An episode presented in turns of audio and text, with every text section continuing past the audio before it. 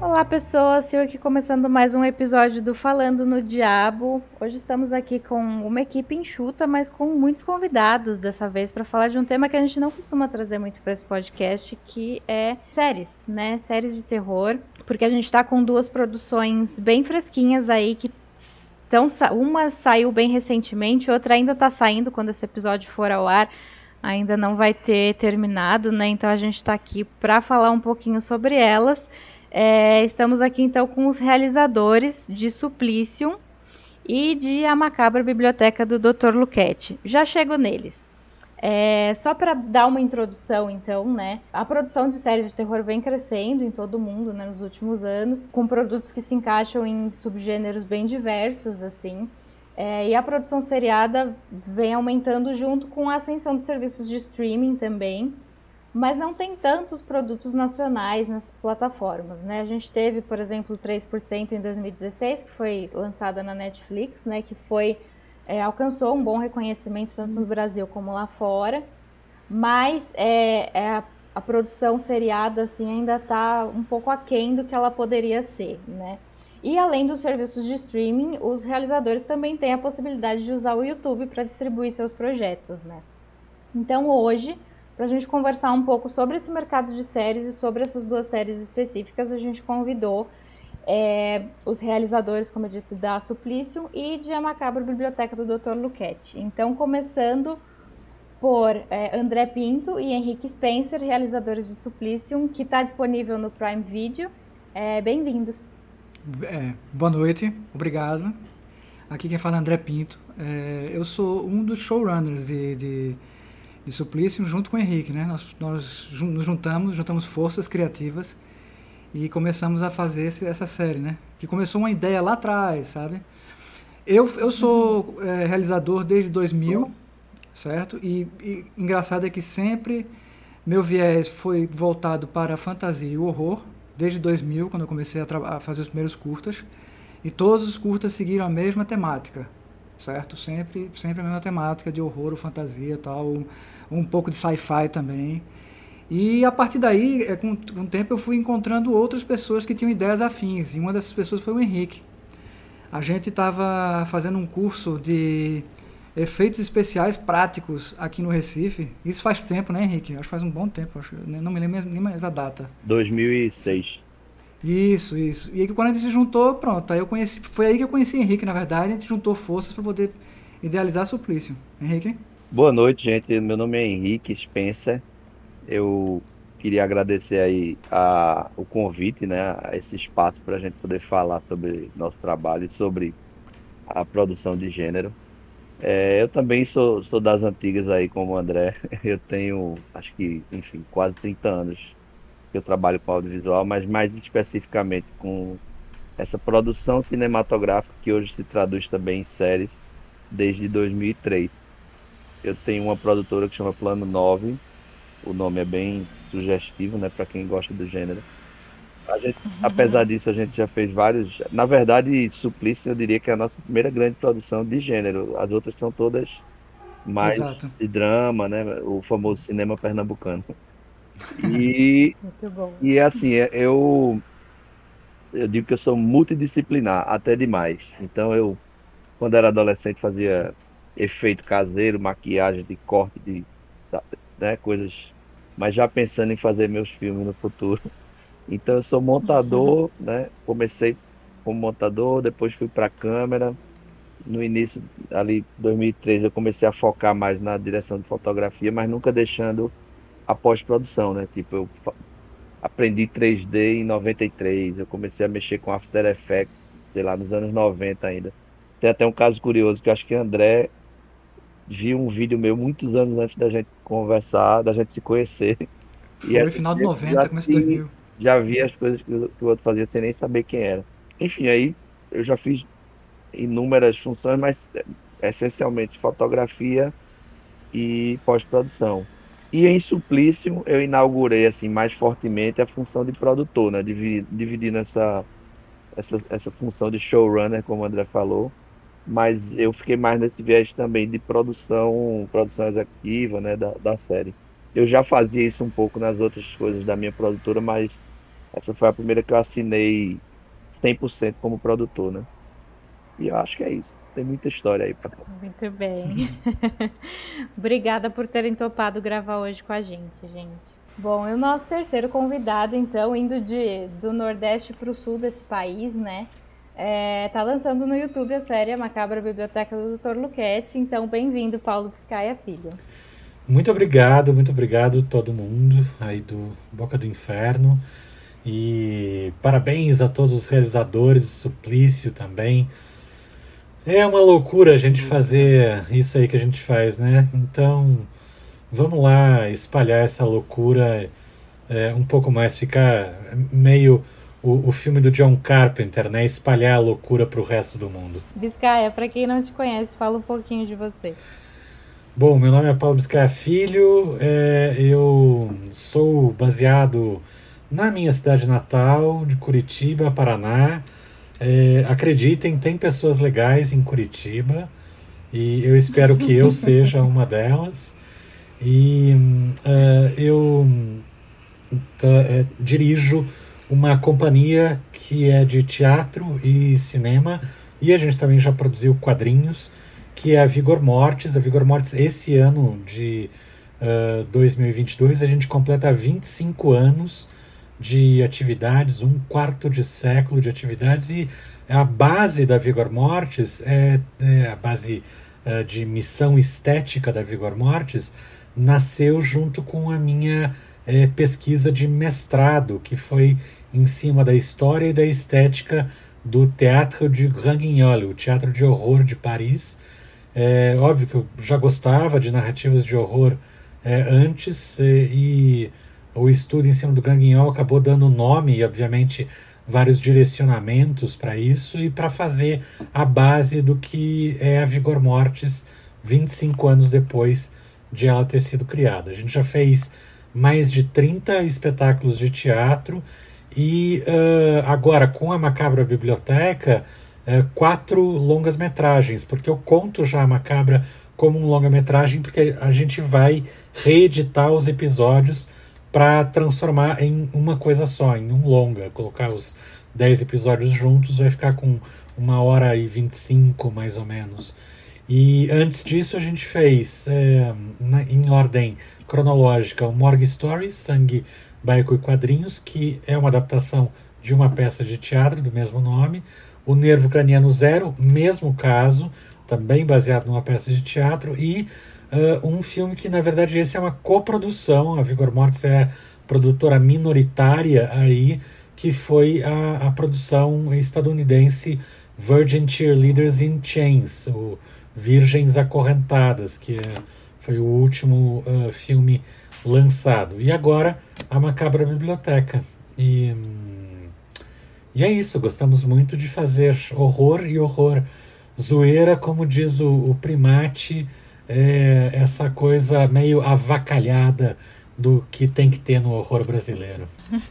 Muito bom. Bom, gente, é, a gente preparou então algumas perguntas para vocês, né? E algumas são para geral, para os três, é, e outras são de das séries especificamente, né? Mas é, sintam-se à vontade para falar, né? Quando, mesmo quando a gente estiver falando é, de uma série ou de outra, é, sintam-se à vontade para comentar, para acrescentar aqui.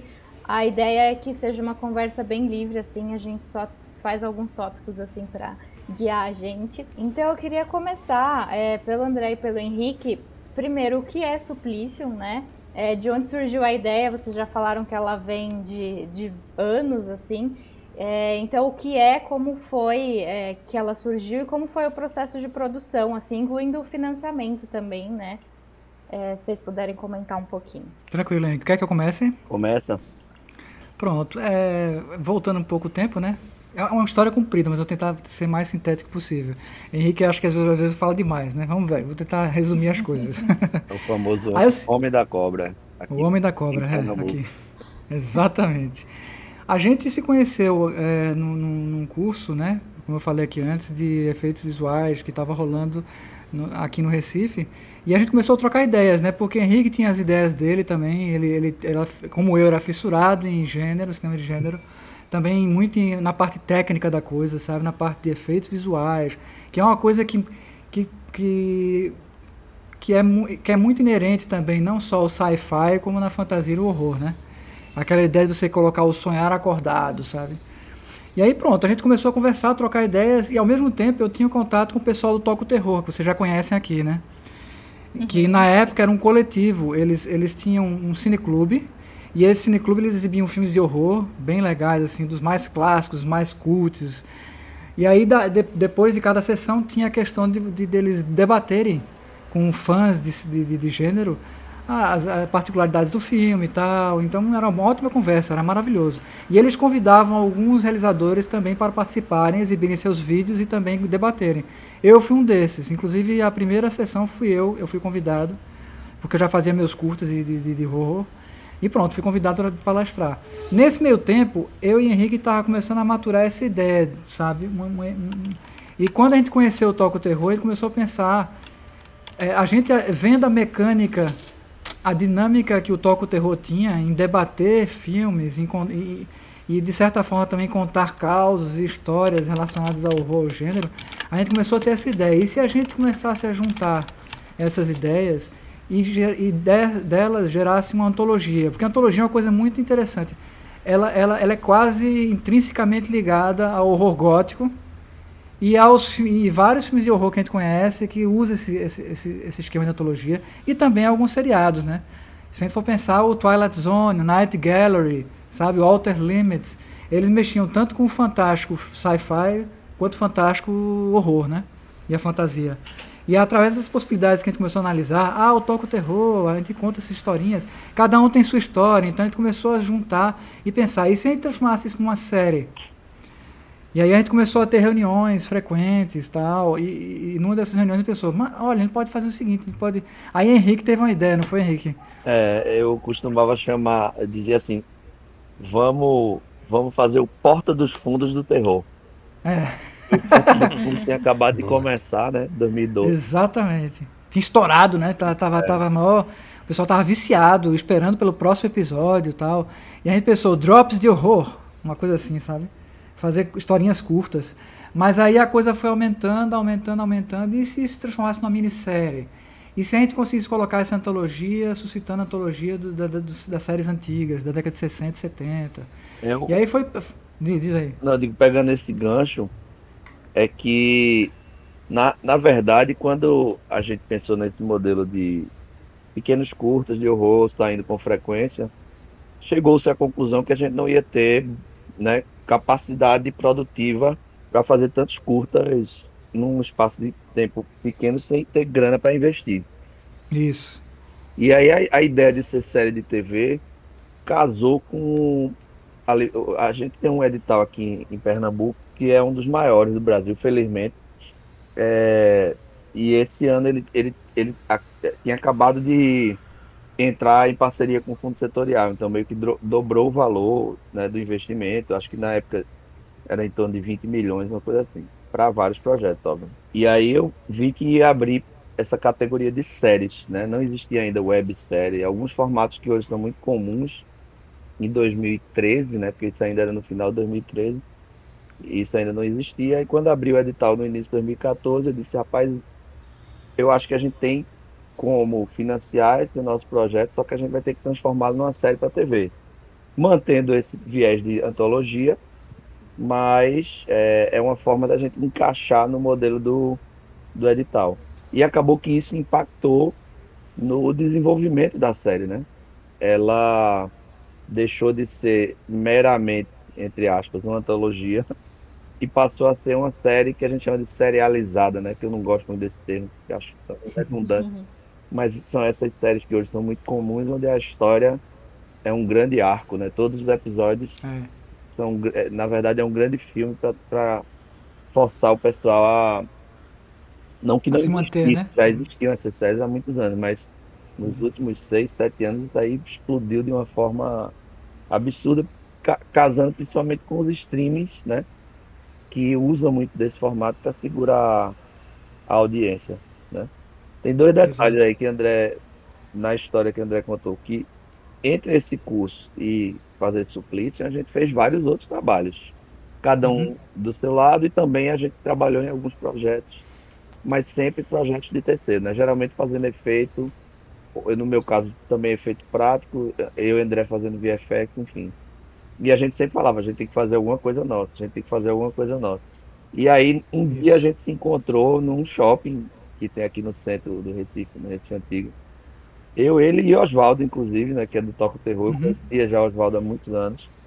E a gente disse, cara, a gente tem que fazer alguma coisa. Não é possível que a gente não vá é, conseguir viabilizar a produção de gênero aqui.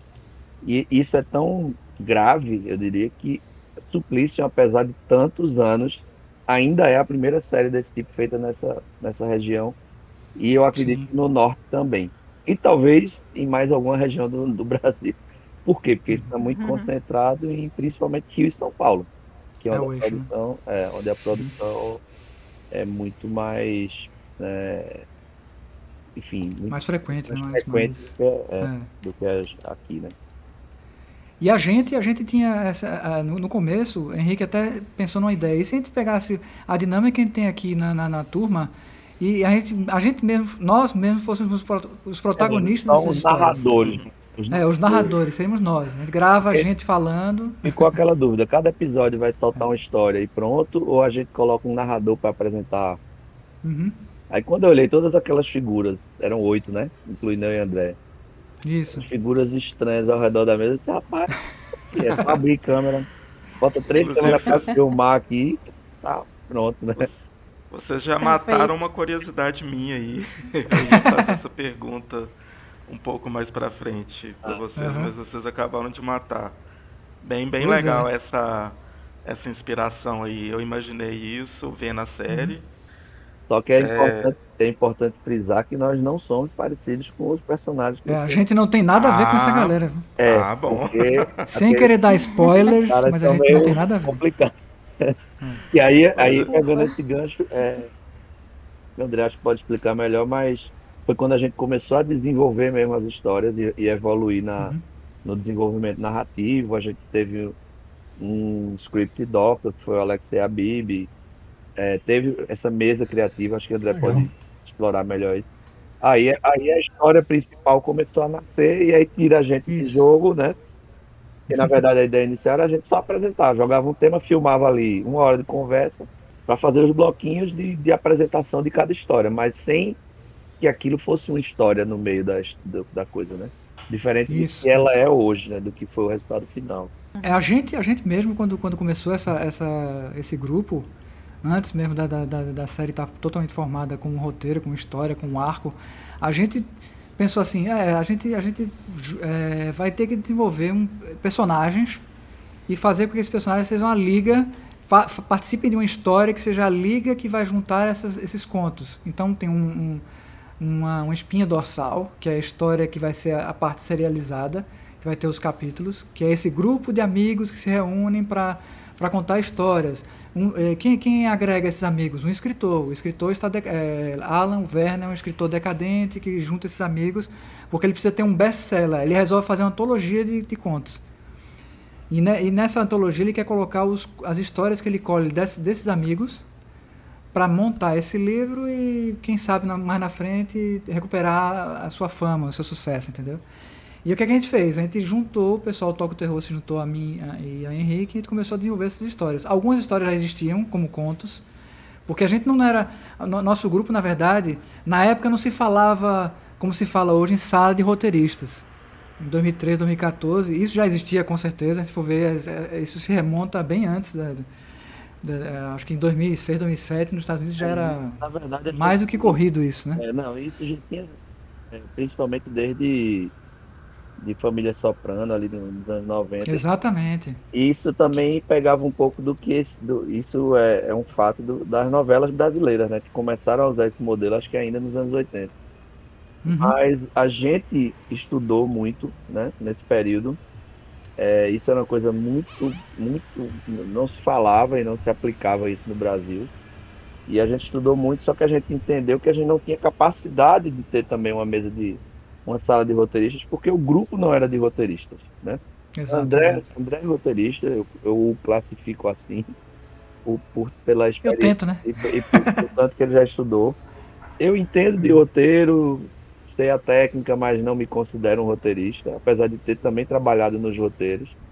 Os meninos do Toca, alguns deles, um é escritor é, Geraldo, né, de, de, de, de, livros, de contos, etc.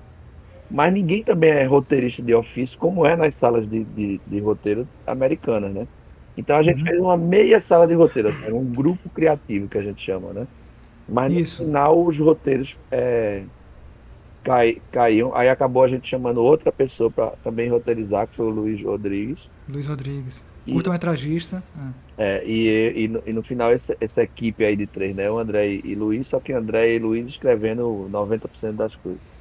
Só que a gente tinha reuniões frequentes, revisava, e, e enfim, aí era um processo que durou acho que uns dois anos, né? Até, até na véspera de filmar a gente ainda estava mexendo nesses roteiros. Sabe? Exatamente. E nesse caso. No set a gente mexia, mas só por. É. Eram ajustes que a gente fazia a partir do que a gente ia vendo da atuação, né? Ia, ia fazendo aquele alinhamento assim para ajustar o texto. Né? É, inconscientemente a gente acabou é, pegando um pouquinho dessa questão de sala de roteirista e colocando para o nosso dia a dia, na nossa rotina, porque no final eu e Luiz, a gente, nós éramos meio que roteirista-chefe, aquele que concentra toda a parte textual e começa a escrever, entendeu? E a gente, ao mesmo tempo, tinha contato com o set. Eu tinha contato com o set direto com o Henrique, e de, de vez em quando eu sentava com o Henrique para decupar os roteiros. E se fosse possível, trocar uma coisinha ali, outra aqui, mudar uma cena aqui, outra ali. Que é o que acontece em sala de roteirista, né? Que o roteirista-chefe, ele vai para o set. E se tiver que mudar alguma coisa, ele volta para a sala de roteirista, né? Tem todo um esquema aí. Muito bom, gente. Queria fazer mais uma pergunta pro Biscaia, né? Explica pra gente como que surgiu, né? Então, a Macabra Biblioteca. Mas vou te pedir para falar também sobre quem é Rubens Francisco Luquete, para quem não conhece. Legal. Então, a, a Macabra Biblioteca nasceu uh, de uh, um, um, do Facebook, digamos assim. É, um, é. um, belo dia é, eu tô no Facebook e eu vejo nas sugestões de amizade que tem um Rubens Francisco Luquete. Eu digo, é, pera, é o real? Será que é o próprio? Já vou explicar quem é ele. E aí eu adicionei de, e vi que era o próprio mesmo. E, e fiquei até surpreso e chocado. E e eu vi que ele estava ali principalmente para vender os livros dele. Comprei os livros, alguns dos primeiros das primeiras edições, e a gente começou a conversar e aí nasceu o projeto porque eu já era fã do Luquete há mais tempo. E quem é o tal do Rubens Francisco Luquete, que agora no último dia 29 de janeiro completou 92 anos de idade em plena atividade diretamente de Jardinópolis, interior de São Paulo. O, o Luquete é, é um sujeito que escreveu, publicou mais de mil trabalhos escritos, incluindo contos, uh, romances, histórias em quadrinhos e os roteiros de cinema. Ele fez os roteiros de alguns dos, uh, dos principais trabalhos do José Mujica Marins. Uh, e se você me perguntar, eu considero que os trabalhos que o, o Luquete roteirizou são os meus favoritos do Mojica. E também praticamente todos os filmes do, uh, do Iva Cardoso, né? Sete Vampiras, Ciro da Múmia, todos foram roteiro do, do Luquete. Ou seja, ele é essa figura lendária do, do das narrativas fantásticas no Brasil e no cinema brasileiro, embora ele tenha implicâncias com o cinema que nunca o tratou adequadamente.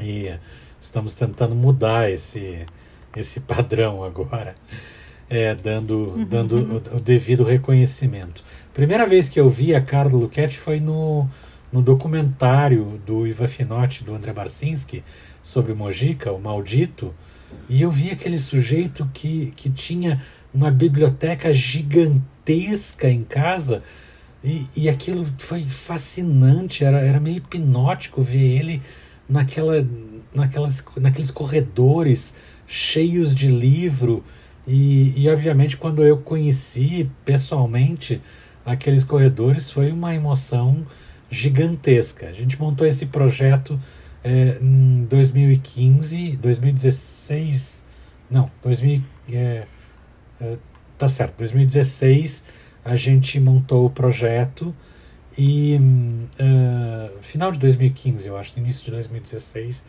para o edital do Itaú Rumos, como um projeto uh, de multi, uh, multimídias. Né? Então a gente, o projeto envolvia inicialmente um documentário que na verdade ia ser um grande depoimento do, do Luquete, uma adaptação de um dos trabalhos dele para curta-metragem, a produção de uma história em quadrinhos, também adaptada de trabalhos dele, e uma peça de teatro que seria o centro de, de, de todo esse projeto. E essa peça de teatro é, tinha, como projeto todo, tinha esse nome, A Macabra Biblioteca do Dr. Luquete.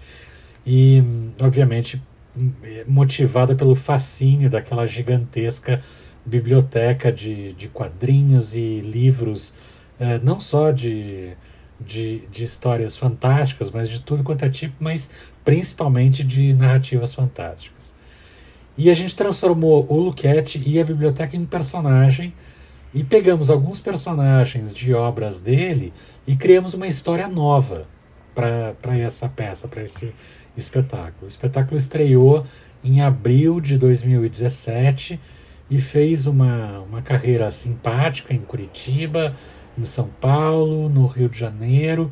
É, a gente se aproximou de 100 apresentações, que hoje em dia para teatro é, é, bastante. E, e à medida que a gente foi. É, Muito bom. Apre... poderia vir trazer aqui para Belo Horizonte, Piscaia. Pois então, pois então, é, eu, eu tinha a, a ideia de que é, geralmente a gente mata o espetáculo quando o audiovisual adaptado nasce. Mas nem sempre é assim que acontece, né? É, às vezes a vida diz pra gente que tem que fazer diferente. Então agora, recentemente, a gente teve uma, uma oferta de apresentações pelo interior de São Paulo. Aí a gente vai reacender a, a, a produção da peça. E, e, quando a gente fez a peça, a gente viu que, assim, óbvio que já estava meio na lógica de do morgue, do nervo craniano zero. Vamos adaptar para audiovisual? Vamos. Mas é, para longa, pode ser também.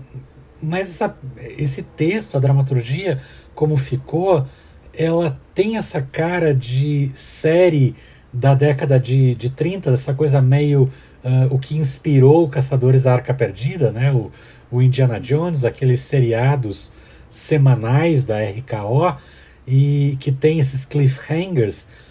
Ia ser legal demais fazer em formato de, de série com esses pequenos cliffhangers. Então a gente está lançando. É, é, nesse momento, o último episódio lançado foi o 8.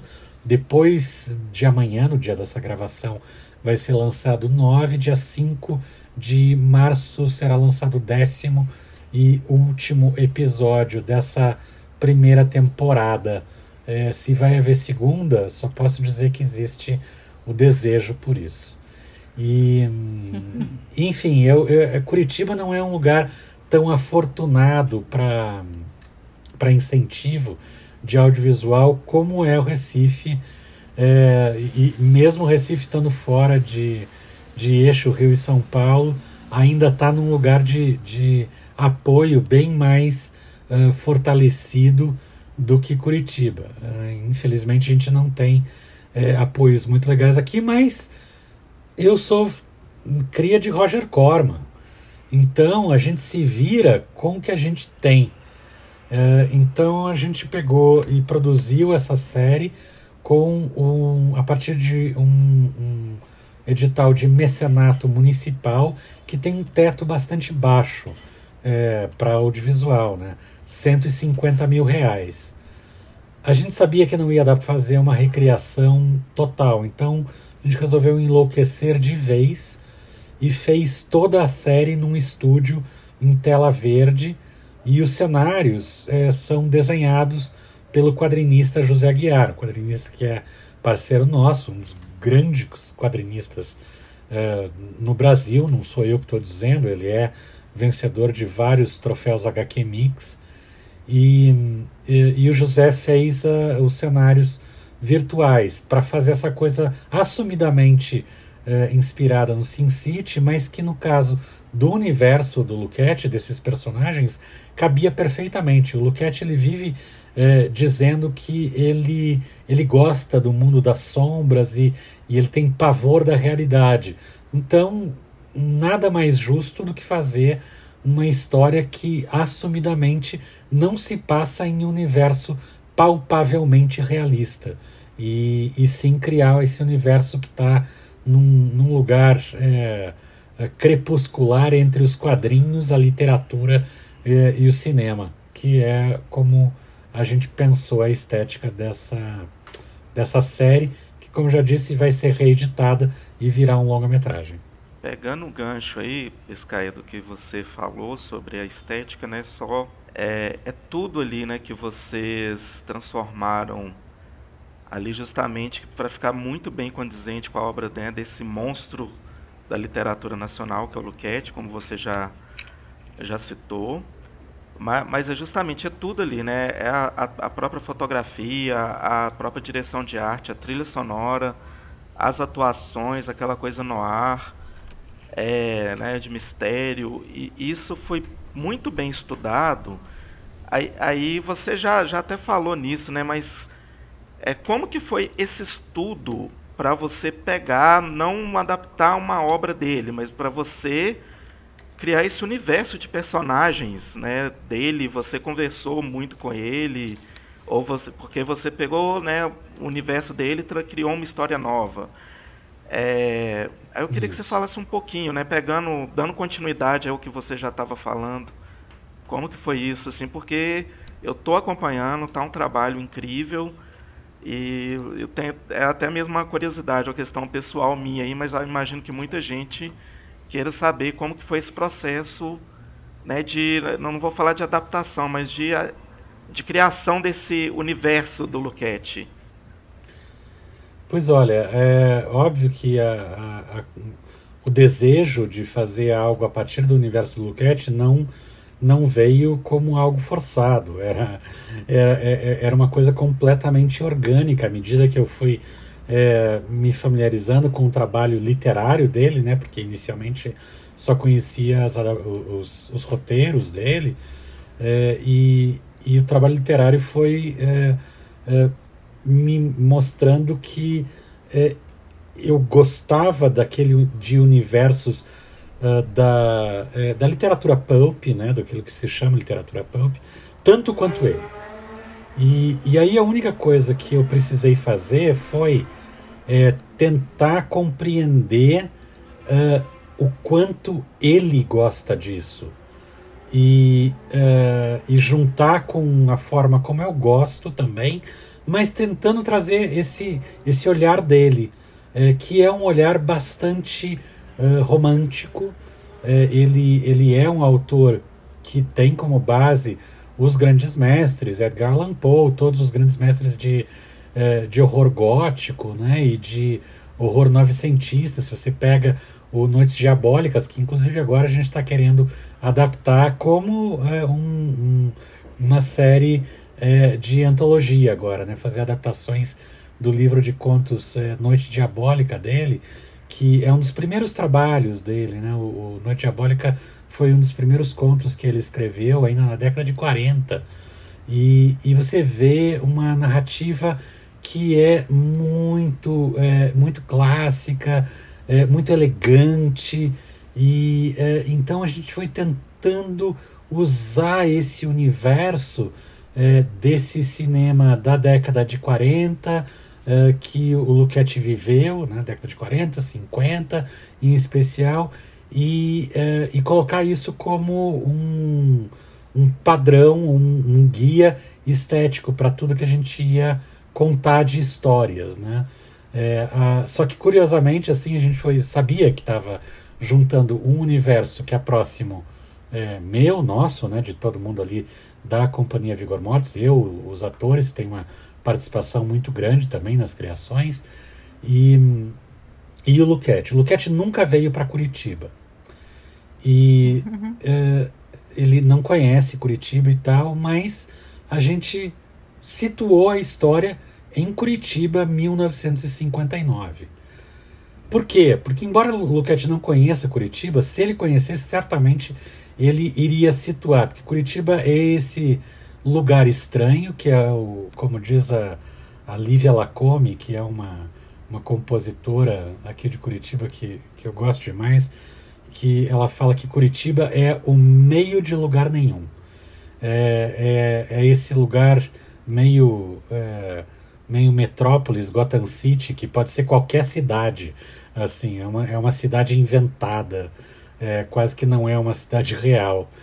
E acho que Porto Alegre tem um pouco disso também. Porto Alegre acho que é até mais Gotham City que Curitiba. Em, em alguns prédios parece Gotham City. Mas é, é, é, isso faz com que Porto Alegre tenha ainda uma identidade que Curitiba não tem. Mas é, eu coloquei uma frase lá, é, obviamente fazendo uma ponte literária entre o Luquete e o nosso Dalton Trevisan, aonde a, a personagem Voneta diz que Curitiba é uma cidade perfeita para vampiros, porque falta sol e sobram canalhas. Adorei e, esse episódio. E, e essa é, é a, a, ponte que a gente encontrou entre esse universo gótico uh, europeu do, do Luquete e, e esse meio de lugar nenhum que é essa cidade que a gente mora aqui, chamada Curitiba. Muito bom. André e Henrique, é, a, a Suplício, eu lembro que eu postei sobre a série no, no Boca do Inferno, né, em fevereiro de 2021. Foi quando eu ouvi falar pela primeira vez, porque foi um pouco antes da série estrear pela TVU Recife, né? Isso. É, mas agora a série entrou no, no Prime Video. Eu queria que vocês falassem um pouquinho sobre como foi esse caminho, sabe? A, a Amazon é uma plataforma que é, tem incluído até bastante é, produção de gênero lá, né? Então, falem um pouquinho sobre como foi esse caminho, desde a produção até ela chegar até aqui. É, Fala aí, Henrique. Falando agora como produtor, né?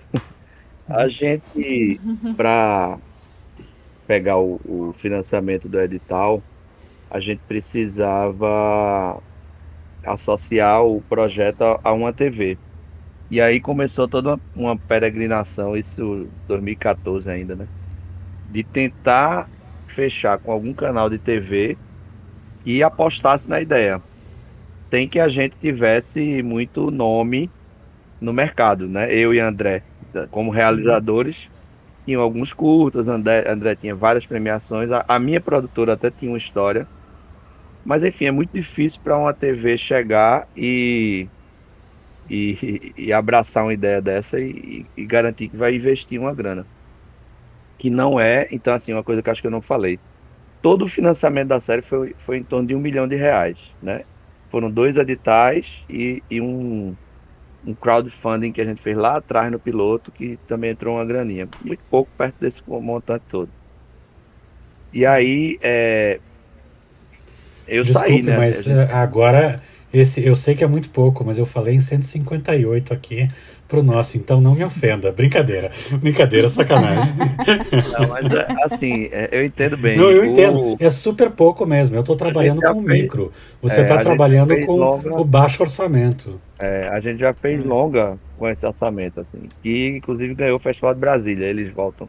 O financiamento do filme foi um financiamento de curta em 2008, acho que foi 80 mil. Depois a gente ainda conseguiu mais grana para finalizar e tal. Aí, aí é uma outra história, né?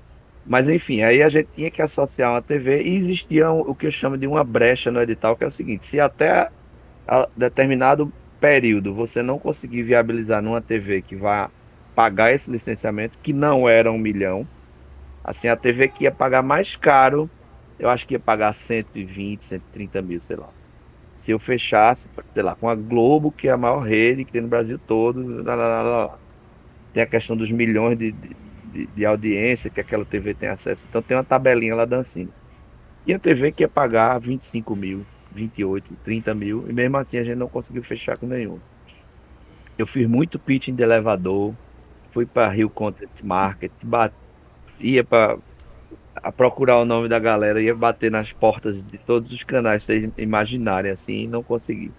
Então a brecha é o seguinte: você pode viabilizar com uma TV pública local, de abrangência local, regional, e, e aí é sem ônus para essa TV, ela não paga nada, mas também não tem exclusividade. E esse contrato é de um ano, inclusive está acabando agora em fevereiro com a TVU.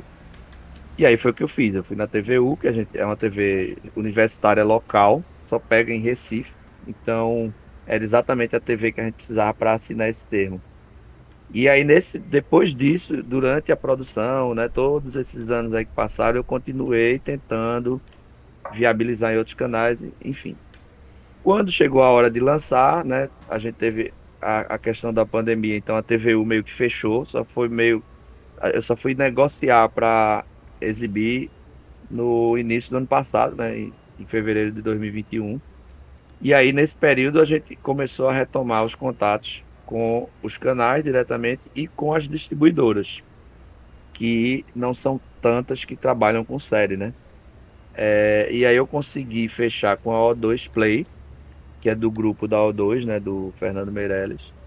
Não é nada espetacular, a gente fez um contrato que, que é um contrato que, enfim, né, para não dizer assim, ah, está com a O2 Play, não, é um contrato de, de distribuição muito mais singelo do que outros filmes que eles produzem e distribuem no, no Brasil. Né? Mas, mas é uma distribuidora muito importante, uma das, maior, das maiores do Brasil, e elas têm acesso aos streamings. E foi quando é, surgiu essa. que eu acho que é importante falar: existem, existem dois tipos de, de aquisição. Né? Existe, quer dizer, existe a aquisição, que é quando o canal paga um valor para aquele produto ficar disponível ali por um período seja um canal aberto, um canal fechado ou um streaming. Ele chega lá e vou pagar X para deixar aqui passando um ano, né? Como eu falei, quando é projeto financiado pela FSA, tem uma tabelinha lá da Ancine e aí dá o conforto do canal de pagar o mínimo possível. Né? Então tem canal que poderia ter a série viabilizada passando por um ano ou dois na TV por 20 e poucos mil reais. E aí é uma regra de edital que não vale a pena entrar agora. Quem quiser, procure lá o Fundo Setorial do Audiovisual e, e outros canais que fazem é, a disponibilização, eu esqueci o termo agora que a gente usa, mas é, isso é muito comum, principalmente nos streams. Ele coloca lá no, na, na plataforma e paga por visualização, ou quando o cliente paga para assistir, né, para alugar ou para comprar aquele produto. No caso da Amazon, no Brasil, ela só faz o modelo de deixar disponível na plataforma e é, paga por visualização, por hora assistida. É, existem outras plataformas como NetNow, é, Look, é, enfim, tem várias outras que você também pode alugar, né? O próprio YouTube, eu acho que tem lá o Google Play, né? É, Google Play é do jogo, é o Google. Esqueci o nome, mas então a gente colocou na Amazon esse modelo. Mas mesmo assim a produção tem que passar por uma avaliação técnica do canal, né? E artística, sei lá. E aí ele vai identificar se aquela produção está adequada a entrar na grade né, do, do streaming, que foi o caso da gente com o Amazon Prime. Mas a gente ainda continua tentando viabilizar em outros, em outros lugares também, né? Assim, não, não é uma exclusividade da Amazon. Mas a gente entende que é um lugar onde a série vai ter, talvez, em se tratando de streaming, uma das maiores audiências. Assim, porque hoje é o streaming mais barato do Brasil, né? E muita gente tem, assim, então a gente acredita que é. E aí eu falo uma frase que eu tenho repetido muito, né, sem nenhuma hipocrisia, mas acho que uma obra é para ser vista, né? Então, por exemplo, eu vou usar como exemplo a do, a do, do Biscay aqui. Eu não conhecia, é, inclusive consegui assistir hoje o primeiro episódio, pretendo ver os outros. E, e, é, eu acho que a gente está sofrendo né, disso hoje com o Suplício, que é atingir o público. Eu sei que tem muita gente que queria ver essa série. Seja para amar, seja para achar ruim, para meter o pau, para né, falar pro colega, mas a gente sabe, como fã, que existe muita gente, como a gente quer ver, como eu queria ver a obra do Biscay, né? É, sem nem saber que ela existia. E eu acho que esse, esse, distanciamento é que a gente precisa encurtar, né? Quando não tem grana, para divulgação. A gente sabe que os grandes blockbusters aí no, no mundo às vezes tem mais dinheiro para divulgação do que para produção, porque se não divulgar, né? E hoje ainda é mais é mais severo assim, se, se não vender o filme no primeiro final de semana, ele é um fracasso, porque no segundo já tem outro e a, a audiência é muito dinâmica hoje em dia, né? Então, acho que o grande desafio é fazer com que as pessoas, com que a gente chegue para as pessoas, né? Com que as pessoas vejam aquele aquela produção e não fique limitada só ao, ao, ao, ao que está na hype, né? digamos assim. Acho que eu falei demais, mas eu devo ter explicado. Imagina. Biscaia, você já pensou a, a, a sua série é, nesse formato para o YouTube mesmo, né? Os episódios são mais curtinhos, de 7 a 15 minutos, né? Então você já, já, já pensou nela é, com essa intenção mesmo de publicá-la no YouTube? Isso, a gente pensou com, já com, com a ideia de colocar no YouTube é, depois que a gente lançar todos os episódios, a gente também deve é, colocar em outras redes sociais, provavelmente na nossa página do Facebook, uh, no nosso perfil do, do Instagram. Os episódios vão estar tá lá também durante algum período para poder atingir outros públicos. Não colocamos ao mesmo tempo uh, para que a gente pudesse ter uma medição e também uma concentração, porque afinal de contas é, um dos objetivos agora, e óbvio que é um trabalho de formiguinha, é, é a gente viabilizar o canal da Vigor Mortis no YouTube como um, um, uma é, potencial plataforma de negócios. Então, além do. É, muito tempo antes do, do, do gente estrear o, o, a, a, o primeiro episódio da Macabra, eu já tinha feito uma promessa que se a gente chegasse a, a mil pessoas, que é o mínimo exigido para poder monetizar no, no YouTube, eu ia liberar o Morgue Story.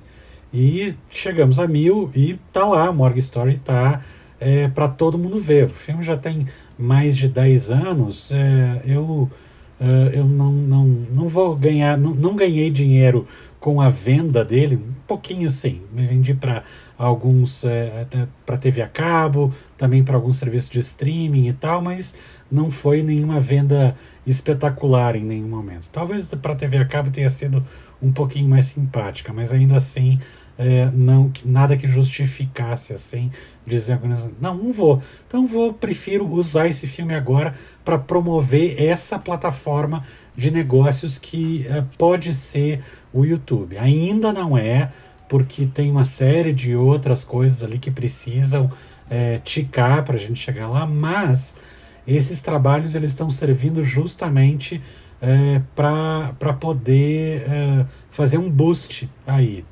É, claro, não é esse o objetivo principal, mas é, é, é uma das pernas, é, é, é uma das formas que a gente está encontrando de ver uh, a, a, viabilidade de continuar produzindo no futuro. Porque, um, é, e eu acho que é isso que eu, eu concordo com tudo que o Henrique falou, e, e, e isso, a gente quer que o filme seja visto. E ele tá super fácil no YouTube. Mas como é que faz para a gente uh, levar o público até, até o YouTube? A mesma coisa para a Amazon. O filme está lá disponível, quase todo mundo tem a Amazon, mas como é que a gente faz para levar o público lá? Eu acho que essa, é, é, esse é o grande desafio. A gente tem uma, é, uma oferta gigantesca de produtos audiovisuais. Anos atrás, ainda na época do Napster, os velhos vão se lembrar disso, é, eu me lembro de uma entrevista com o, o músico Moby, é, que ele falou uma coisa, eu acho que por isso que ele meio que desapareceu depois, é, pelo menos do, da grande mídia, e que ele disse, olha, minha gravadora que não me ouça, mas é, o Napster na época obviamente era é, de pirataria de música, né? Ele, ele disse, olha, é, se uma pessoa escolhe baixar pelo Napster uma música minha e é, em vez de todo um universo de músicas que tem no mundo, eu me sinto lisonjeado. É, e, e isso continua valendo demais hoje. A gente tem ofertas diversas, baratas ou gratuitas, mas como é que a gente faz para chegar nos nossos públicos? É, esse ainda é um trabalho difícil, um trabalho árduo, como eu disse, é um trabalho de formiguinha para a gente é, conseguir alguma autonomia sem é, precisar ficar dependendo exclusivamente. Eu não estou querendo é, xingar aqui, eu acho que todos os canais de streaming têm que ter uma curadoria, tem que ter um, um, um conjunto de critérios, não há dúvida nenhuma, mas para a gente não ficar dependendo apenas disso, para a gente pluralizar as possibilidades. É óbvio que eu quero vender um filme para Netflix, é óbvio que eu quero vender um filme através da Amazon, mas eu também acho que pode ser muito legal é, promover um trabalho numa plataforma aberta como é o YouTube e uh, que não é tão uma plataforma tão tradicional para o consumo de, uh, de conteúdo ficcional. Né? A gente vê muito mais ali os youtubers e uh, o, o Casimiro reagindo a coisas e tal, mas ainda não tem é, a, a, tradição de consumir conteúdo. A não ser que você dê uma procurada, putz, tem um filme que vazou e caiu lá. É, então eu vou lá e vou, vou conseguir ver no YouTube. Mas e os, os que a gente quer que esteja lá? É, então é nesse caminho que a gente está tentando explorar. É, porque o YouTube, afinal de contas, ele também está é, numa, é, num pátio gigantesco de Smart TVs. E, mas como é que chega é, por aí? Aí tem todo o trabalho de hashtags e tal. A gente está trabalhando com a nossa administradora de mídias sociais para que a gente tente amplificar é, o, o, trabalho e ampliar o nosso público. É, mas é, é, muito doido isso. É, eu queria comentar mesmo aí essa o que vocês falaram agora, né? Que eu também sou realizador, apesar que já tem bastante tempo que eu não produzo nada. Mas é, a, eu achava estranho que na época conseguia pôr o filme em festivais, aí eu divulgava e as pessoas perguntavam onde que eu posso ver? Tá no YouTube? Né? E, e, e eu acabei sentindo que talvez esse seria um caminho para produções assim, né? Eu tinha essa essa questão de glamorização de festivais, já tive inclusive filme no, no seu festival, Paulo, já tive filme no festival do Toco Terror também, é, alguns anos atrás, mas é, eu, eu, fico, eu fico muito. É, eu vejo como isso está acontecendo agora, principalmente com essa época de pandemia, que muitos festivais acabaram indo para o online e houve uma possibilidade né, de, de um maior. É, um alcance maior de público para os festivais. Né? É lógico que não tem aquela coisa da sala de cinema, mas isso permitiu eu poder filme do festival, ver filme do Festival de São Paulo, estou em Belo Horizonte, é, eu ver filme do festival né, do Fantaspoa, de Porto Alegre, e, e por assim vai, ver, ver né, não só festivais do gênero, mas qualquer festival, a gente teve essa oportunidade de, de assistir. E o, o que o discurso aí do, do Paulo e também do Henrique, o filme, ele, né, ele ser visto, ele tem que ser visto, né? Então, às vezes, a gente é, precisa estar tá lançando, abrindo mão para a gente estar tá conseguindo esse alcance, essas visualizações, essas. É, mas assim, é, é, como o Paulo falou, ainda é uma coisa que a gente tem que fazer, como vocês falaram, né? Como isso chegar ao público, né? A gente do Boca, a gente sempre insiste muito, é, a gente bate muito na tecla, galera olha a oportunidade que vocês estão vendo de ver um produto nacional de qualidade. É, tá aí, né? O Boca ele tem um alcance incrível, né? Ele tem ele ele né, a página do Facebook, a nossa página do Instagram, as nossas lives, o nosso podcast, eles têm um alcance incrível. E a gente sempre defende que o público veja veja isso, mas a gente ainda sente que não acertou. né, a gente ainda não, não chegou no ponto da gente chegar e, e conseguir esse alcance maior para as produções nacionais. Aí era isso, era só um, um comentário que eu queria. Aí já aproveitando, vou, vou, vou pegar o gancho de uma pergunta sobre isso. Só, só me, me permite dar uma. Me permite completar falar. uma coisa, que eu acho que uma pessoa que pode falar que é um, é um case de sucesso é, de, disso é, é o Joel, Joel Caetano. É, Joel Caetano está colocando os curtas dele lá e está tendo um monte de visualizações.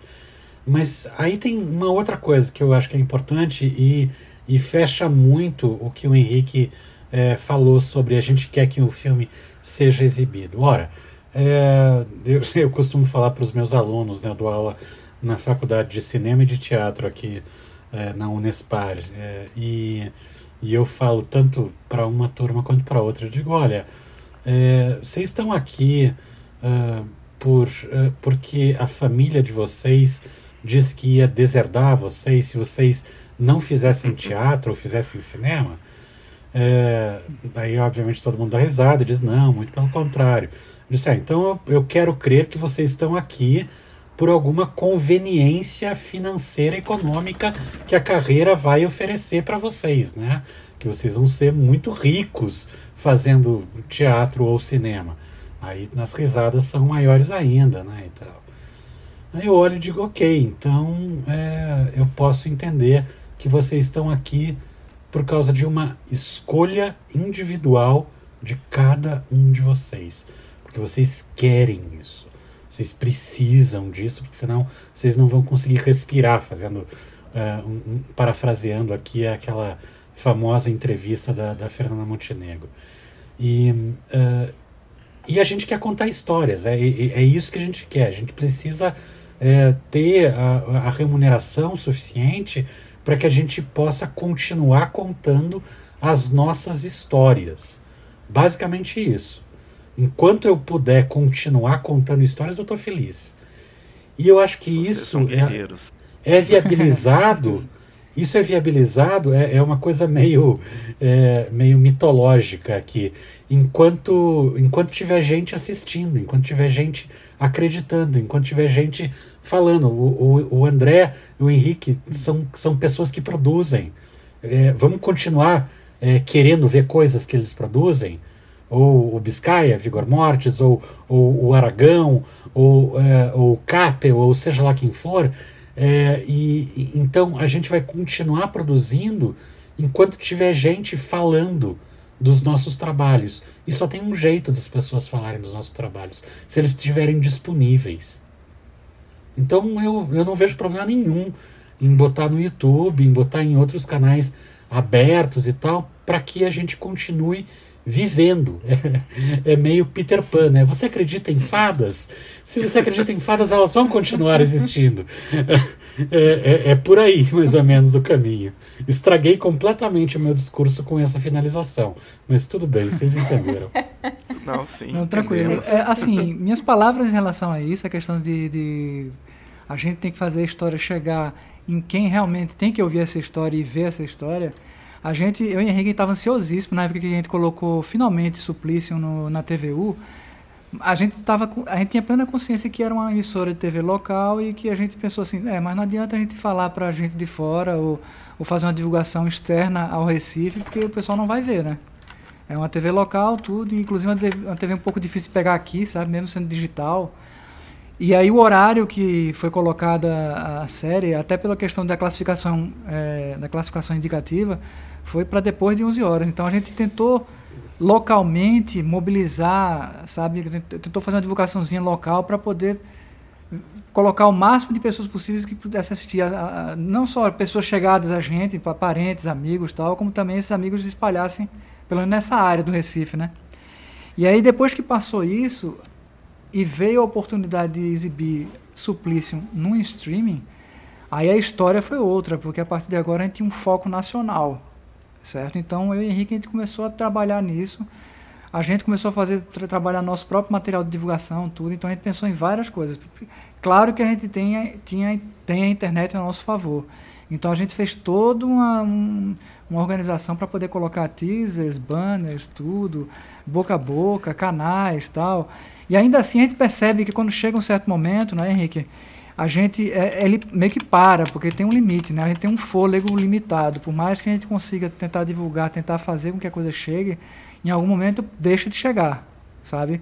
E aí a, a gente, quando a gente começou a receber os feedbacks de canais, de pessoas que começaram a responder, inclusive abriu-se um canal bem interessante no Twitter, The Kelps, começou a divulgar isso tal. E, e, e, e nessas, divulgações, tudo, começaram a, a, surgir os feedbacks que eu e Henrique estava ansiando por receber, né? Então, alguns canais assim, começaram a falar: é, mas o importante, independente do, da, da qualidade, tudo, o importante é realmente que se faça, que se produza. Porque é o seguinte: a gente, como é que a gente mantém é, a produção? A gente, a gente, no meu caso, por exemplo, a gente trabalhou em Suplício. Depois que Suplício acabou, a gente está nessa, fase pós, né, de, de apresentar Suplício ao mundo mas a gente já está enlouquecido para encontrar um outro projeto. E aqui no Brasil a coisa é muito difícil nesse sentido, porque a gente para a gente sair de um para entrar no outro, às vezes é bem, o caminho é, é, não é fácil. E essa falta de constância é que a gente faz a gente meio que estacionar. Eu, como realizador, por exemplo, eu, eu, eu, eu ganhei uma experiência muito grande com o Suplício, porque foi, não, foi uma, não foi algo fácil. Eu, como diretor e como roteirista, eu é, acho que Henrique se lembra, a gente chegou a desenvolver umas 300, 350 páginas de roteiro. Porque foram, é, é um foram... calhamaço, eu acho que eu ainda tenho um ele calhamaço aqui, é um, é um negócio enorme. Quase 400 páginas, porque foram... Quatro é, considerando que é uma série, exatamente, considerando que é uma série, e é uma série que tem uma duração de 42 a 45 minutos cada episódio, de um, de um total de 6 você imagina como se fossem dois longa-metragens e meio. O Biscaia tá até falando da questão do milhão da gente, mas esse milhão a gente considera que a gente fez o equivalente a dois longas e meio, né? Quase três longas. Não, eu falei de sacanagem. E a gente teve eu, uma... eu, eu sei que é, que é apertadíssimo. eu sei como é a gente, sim. for pensar na questão proporcional da coisa, a gente, para vocês terem uma ideia, a gente trabalhou com cada curta que a gente trabalhou, que era cada, cada história, foram cerca de 18 histórias, eram núcleos de, de atores diferentes para cada curta. E tinha curta lá que tinha mais de 30, 20 pessoas trabalhando. Fora, e tinha, tinha curtas assim, ah, é um curtinha de 10 minutos. É, mas tem 5 personagens, 6 personagens, 10 personagens.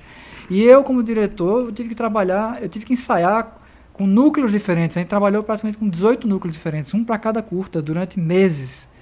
Então, isso foi uma experiência maravilhosa. O problema é que essa experiência, quando acaba, você fica naquele ato e você perde um pouco a prática. E o importante é a gente manter essa prática, manter, o, manter a constância de produção para não só é, ampliar a quantidade de histórias a serem contadas, mas também se aperfeiçoar nessas histórias. Se aperfeiçoar no ofício de fazer essas histórias. E isso é uma coisa muito chata. A gente tem essa, esse gap, esse, esse, esse, esse, intervalo e fica esperando. E a gente, pensa, a gente acaba lutando, a gente acaba saindo da parte de criação e de, de, desenvolvimento e produção e passa a tentar ser o vendedor. Você passa a assumir um outro status e tentar vender uma ideia, tentar ir atrás de player, tentar ir atrás de um Rio Content Marketing para tentar fazer isso viabilizar. E às vezes você fica tanto tempo nesse negócio que acaba perdendo um pouco o próprio ofício, o, o que você realmente quer, que é aprender a lidar com atores, trabalhar num set, produzir, pós-produzir e entregar ao público. Então isso é um grande desafio. E como o Biscaia falou, somos todos guerreiros, né? Nessa história, como o Ivo também falou, né? O, o, existe aí uma, uma máxima, e, e assim, não, não, é só no Brasil, não. Assim, é claro que a gente, como um país subdesenvolvido e que deu uma afundada no poço recentemente, né? Espero que em breve a gente consiga retomar o fôlego. É, mas se você for para Hollywood ou qualquer grande mercado, é isso também. Tem um, por maior que ele seja, existe um grupo ali que está sempre rodando, mas existe inúmeras pessoas que estão à margem ou que nem conseguem. Assim, eu uma coisa curiosa, quando eu fui estudar em Los Angeles, eu eu via muito mendigo, muito muito mendigo, né? Primeiro que lá é uma das maiores economias do mundo, né? Se, se a Califórnia fosse um país, era acho que a quarta ou quinta economia. E isso naturalmente traz pessoas, né? Eu acho que eu nunca vi tanto mendigo nem aqui em Recife, que teve uma época que era muito, né? São Paulo também tem muito. Eu não sei como é Curitiba, porque é uma das poucas capitais que eu não conheço. Mas é, eu descobri que lá é a cidade que tem mais, mais morador de rua do planeta. E, e, o, que é, e o que é que e o, o que é que também se, se reflete muito? Pessoas que vão para lá em busca desse sonho americano e mais ainda em busca desse sonho do, do cinema, porque realmente é impressionante você conversando com uma, uma, cidade de, sei lá, 10 milhões de habitantes, mas com quem eu conversava na rua, a maioria, não, porque eu sou roteirista, né, eu sou diretor, né, sabe, mas, mas, não é, no final das contas, é tá fazendo faxina, sem nenhum demérito a quem faz faxina, mas é, é um pouco disso que André e Biscaia falaram, né, assim, se a gente não, se fosse para ganhar dinheiro, não tava fazendo isso, né, se a gente não tem essa, esse desejo, esse amor pelo ofício, né, pelo cinema, pelo audiovisual, é, já, já começa errado. Assim, né? Se você não tem isso, é melhor procurar fazer outra coisa. E, e, e aí, trazendo para esse mercado brasileiro, a, tem os dois lados da moeda. Assim, a gente está num momento muito ruim, porque os editais é, meio que rarearam, né? ainda continua tendo edital local, aí teve um, um gap ali no, no em 2019, acho, quando teve aquela incerteza sobre o FSA, que agora está começando a voltar. Então a minha produtora ela vinha girando, né? Todo ano a gente ia aprovando o projeto, ia rodando, né? Quando a gente filmou Suplício, para vocês terem uma noção, em seis meses eu filmei outra série documental, dois longas, Suplício e eu acho que mais alguma coisa que eu estou esquecendo. Uma entrou na outra, assim. A, a nossa base de produção, eu aluguei uma casa enorme para comportar todas essas equipes que em algum momento trabalharam né, o, o período de produção dessas séries, desses projetos, se cruzaram. E aí você vê no ano seguinte a coisa descamba, né? Mas tem o lado positivo. Os streamings estão produzindo cada vez mais no Brasil, né? A, principalmente a Amazon Prime e o Netflix. Eu sei que a HBO também está começando a produzir. Só que aí isso se restringe a Rio e São Paulo e mais ainda, não, não, não enche duas mãos a quantidade de produtoras que têm acesso a isso, a, a que entregam para essas, para essas, para esses streamers, né? Eu ia dizer canais, mas não são exatamente canais. Obviamente existe todo um universo ao redor. Por exemplo, estão rodando duas séries aqui no Nordeste, uma na Paraíba e uma na no Ceará. E aí eu me lembrei daquele vídeo lá do Porto dos Fundos, né? Daqui para o Ceará é bem longe, mas a gente também tem um pouco dessa de enxergar o Nordeste como um conjunto, né? Apesar da, da, da piada. E aí duas séries enormes, né? Uma da Netflix, uma da Amazon. Muita gente local foi contratada, mas ainda está muito distante, se é que um dia vai acontecer, de uma produtora do Nordeste produzir uma série ou um filme ou um longa desses, né? O que está vindo é, é usar mão de obra local, o que é excelente, que move a economia, né? Eles vão filmar uma delas trata de cangaço, aí estão filmando no interior da Paraíba e do Rio Grande do Norte. Então isso mexe a economia de uma cidade dessas de forma né, é, incomensurável. Assim. Mas aí esse é o lado positivo. Eu acho que apesar de, de estarmos e, e, e, Curitiba, né, como o Biscaia falou, é, é, apesar de estar na região sul, que é uma região mais rica, mas para o audiovisual sofre mais ou menos o que a gente sofre aqui no Nordeste, talvez até mais pelo fato de falando especificamente em Pernambuco, por ter essa, essa produção que se destacou aí nos últimos, sei lá, 10, 15 anos. Enfim, eu acho que existe um caminho, a gente precisa reaprender também, né? Como o André falou, a gente fica tentando entender como a gente vai buscar esses, esses fomentos, que pode ser de fora. Existem exemplos, principalmente no mercado americano, de, de produções independentes, né? de empresas de, que financiam né, de, de joint ventures que, produzi, que produzem, né, que financiam produções, mas essas produções têm um retorno de, de venda. E aí é o problema da Visa chegando, né, e concluindo, é o problema da falta de visibilidade das nossas obras. Como é que eu posso chegar para o cara e dizer, me dá aí 2 milhões para fazer um longa e eu te devolvo 2 milhões e mais alguns, né, que o investidor quer saber de quanto ele vai ganhar. Como se eu não tenho garantia nenhuma que eu vou vender essa, essa produção, que eu vou conseguir é, rever esses 2 milhões e mais alguma coisa para devolver ao, ao investidor, né? Assim, então acho que a gente precisa entender e isso passa totalmente pela visibilidade, por, por, por as pessoas acreditarem, né? Que é possível fazer e começarem a gostar verdadeiramente, como já existe um caminho para a comédia. Eu acho que a comédia brasileira, o cinema de comédia, é, explodiu, né? Quando, é, acho que o, o, grande vetor disso foi Paulo Gustavo, que infelizmente a gente perdeu. Mas existe todo uma, um grupo de pessoas que continua fazendo e está tendo uma grande audiência, né? Acho que a gente precisa trazer isso para os outros gêneros também. Né? Enfim, é isso. Falei mais muito, mas era acho que era esse o ponto aí que eu queria tocar. É, e você ia fazer uma pergunta? É, eu ia fazer essa pergunta justamente sobre essa questão do retorno do público. O que, é que vocês têm sentido de retorno de público, né? Agora que as produções estão. Eh, já tem quanto tempo, Henrique André, que o Suplício está disponível? O do Biscaia está desde 29 de janeiro, né? Que está soltando os episódios a cada né, dois por semana. E o, o Suplício já está desde janeiro, né? É, Acho que sim, né, Henrique? É, Pelo que a gente, a gente não é... sabe a data exata. É. e aparentemente tem um, alguma questão técnica lá na plataforma da Amazon que não avisou a, a distribuidora. Então, quando Entendi. a gente viu que estava disponível, já tinha se passado alguns dias. A gente estima que é ali pelo comecinho do ano mesmo, assim, dia 2. Exatamente, comecinho de janeiro. No dia 7 a gente começou a preparar, a gente já sabia que estava disponível e começou a preparar o material para divulgação, né, para poder de repente soltar já informando que estava disponível na plataforma. Então, foi no início de janeiro, mais ou menos. Por aí, por aí. E aí a questão do feedback, né, eu já tinha dado uma, uma, uma falado um pouco sobre isso. É, era o feedback que a gente realmente esperava, né, assim, que queria, que, que, que ansiava, tal teve teve retorno bem importante assim feedbacks bem legais assim pessoas falando claro assim alguns alguns é, aquele aquele que era aquele, aquele aquele tipo de sentimento que você tem assim não olha falem mal mas falem da série falem sabe uhum.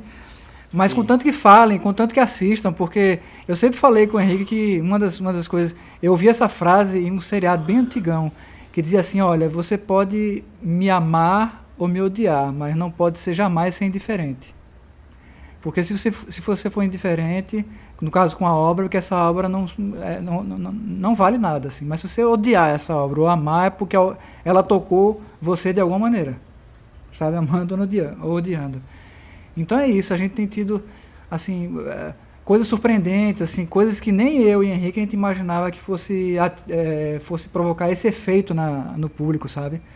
Isso é interessante. É essa satisfação de você contar a história, essa história chegar ao público, né? Acho que é importantíssimo Sim. isso. E ela deixar de ser nossa, né? Porque ela agora não é mais da gente, assim, é do mundo. É, agora a gente entrega o filho, a gente tira, o corta o ponto umbilical e entrega, né? As pessoas começam a ter interpretações que nem a gente tinha, assim. Eu, Exatamente. eu disse isso, assim, que às vezes eu vejo entrevista de um diretor e tal, o cara, não, porque aqui nós pensamos e tal coisa. E eu já, alguns colegas diretores também, que eu vi a entrevista e depois eu chamava assim, cá, bicho, tu tá mentindo, né, velho? Que tu não pensou em porra nenhuma. isso aí tu fez. O... Não, é realmente. Ou seja, às vezes a gente faz. E isso é que eu acho que é o, a beleza da coisa assim. A gente faz com a nossa ideia. Às vezes as pessoas nos perguntam e, e nem a gente sabe responder direito. Não, olha, esse personagem fez isso. Na hora de criar, a gente tinha uma intenção, mas quando fica pronto, depois que monta, a gente mesmo começa a enxergar outras possibilidades que nem a gente previu, né? Eu acho que o uhum. grande, para mim, o grande barato do, da obra audiovisual é essa, assim, é que ela ganha outras nuances. Tem gente que chega para comentar, ver coisas que a gente nem achava que ia ser tão que ia chamar tanta atenção, outras que a gente achava que ia chamar atenção nem chamaram tanto, enfim. E isso está sendo maravilhoso. Assim. Eu acho que ainda é um número muito pequeno, né, para o lugar onde ela está, que é o Amazon Prime a gente não tem esses números, a gente só recebe de tempos em tempos da distribuidora. Então acho que só em abril eu vou conseguir saber como foi essa resposta, mas pelas pelas publicações de redes sociais, tal, gente que não tem nada a ver assim, falando, ó, oh, eu vi ontem, tava com medo, eu vi assim negativo mesmo, a gente não viu quase nada, né? Por sorte, é, é, eu acho que o pessoal tá amenizando. E também pelo fato de dizer, o que mais eu acho que o pessoal fala é, poxa, é brasileira. É mais Exatamente. aí, foi feita no Nordeste, sabe? É, a galera fica surpresa por, por existir, porque só espera vindo isso ou de fora ou no máximo de uma Globo, de uma Amazônia, Netflix. Se a gente for falar de produção de gênero, nem os grandes têm uma produção tão frequente. A gente vai ver ali uma ou outra série, um ou outro longa, né?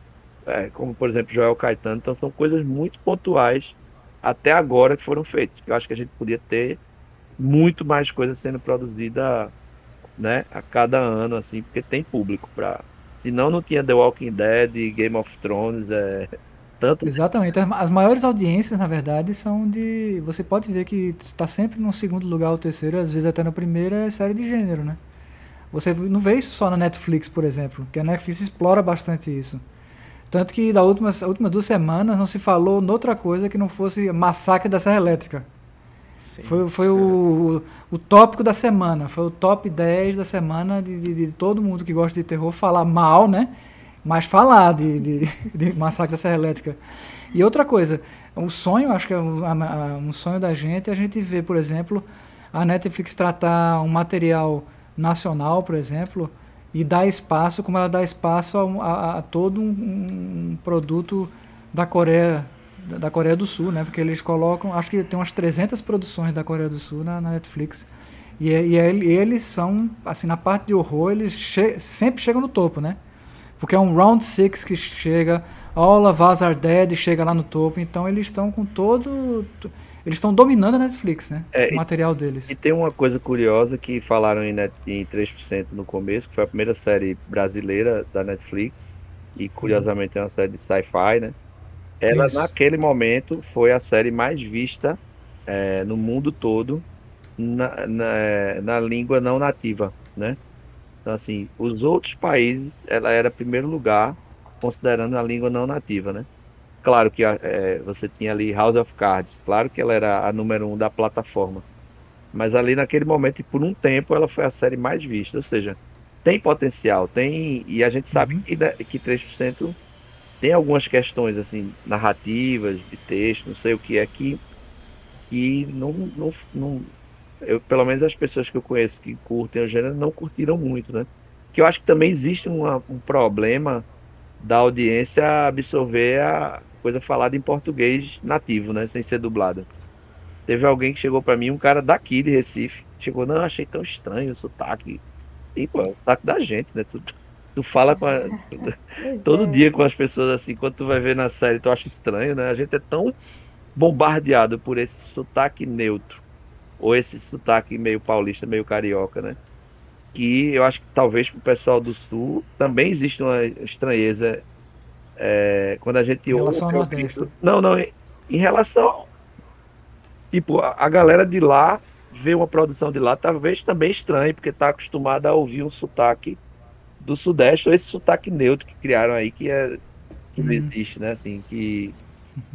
É, enfim, é, as pessoas, os brasileiros precisam aprender a se ouvir, como ele assiste novela naturalmente, precisa assistir um filme, e talvez a gente, realizador, também precise aprender a falar que eu acho que o gênero ele tem algumas algumas especificidades assim narrativas que, é, que às vezes é só estranho mesmo, né? Forma de falar, sei lá, de falar de um extraterrestre, de um fantasma, sei lá.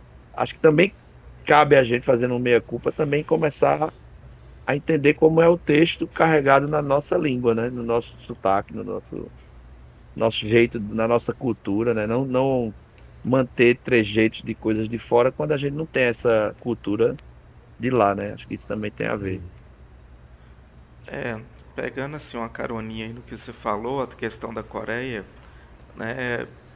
A, a Coreia, pelo que a gente né, tem lido, tem, tem dado uma estudada lá, o, o próprio governo coreano ele entendeu que a cultura ela é um, uma forma de gerar economia muito forte. Isso, isso. Então, é, né, a, a economia lá é ela, né, as produções culturais lá, não só do cinema do Parasita ter chegado ao Oscar, mas até a produção do, dos próprios, é, como que eles chamam, gente, aquelas doramas, aquelas novelas doramas, doramas, doramas.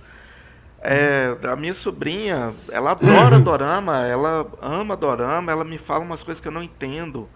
Uhum. Mas é uma cultura muito forte que tá batendo Sim. aqui e tá fazendo sucesso aqui.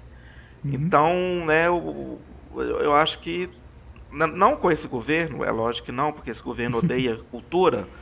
Exatamente. É, então, é, mas assim, futuramente a gente espera que isso mude, que o governo veja a cultura uhum. como um, né, um, um produto que gira a economia e que, e que possa né, gerar produtos mais em massa, gerar, gerar empregos. É, como o Henrique disse, né, uma produção né, que, vai, que vai lá pra, para o interior do Nordeste, ela vai movimentar a economia do local.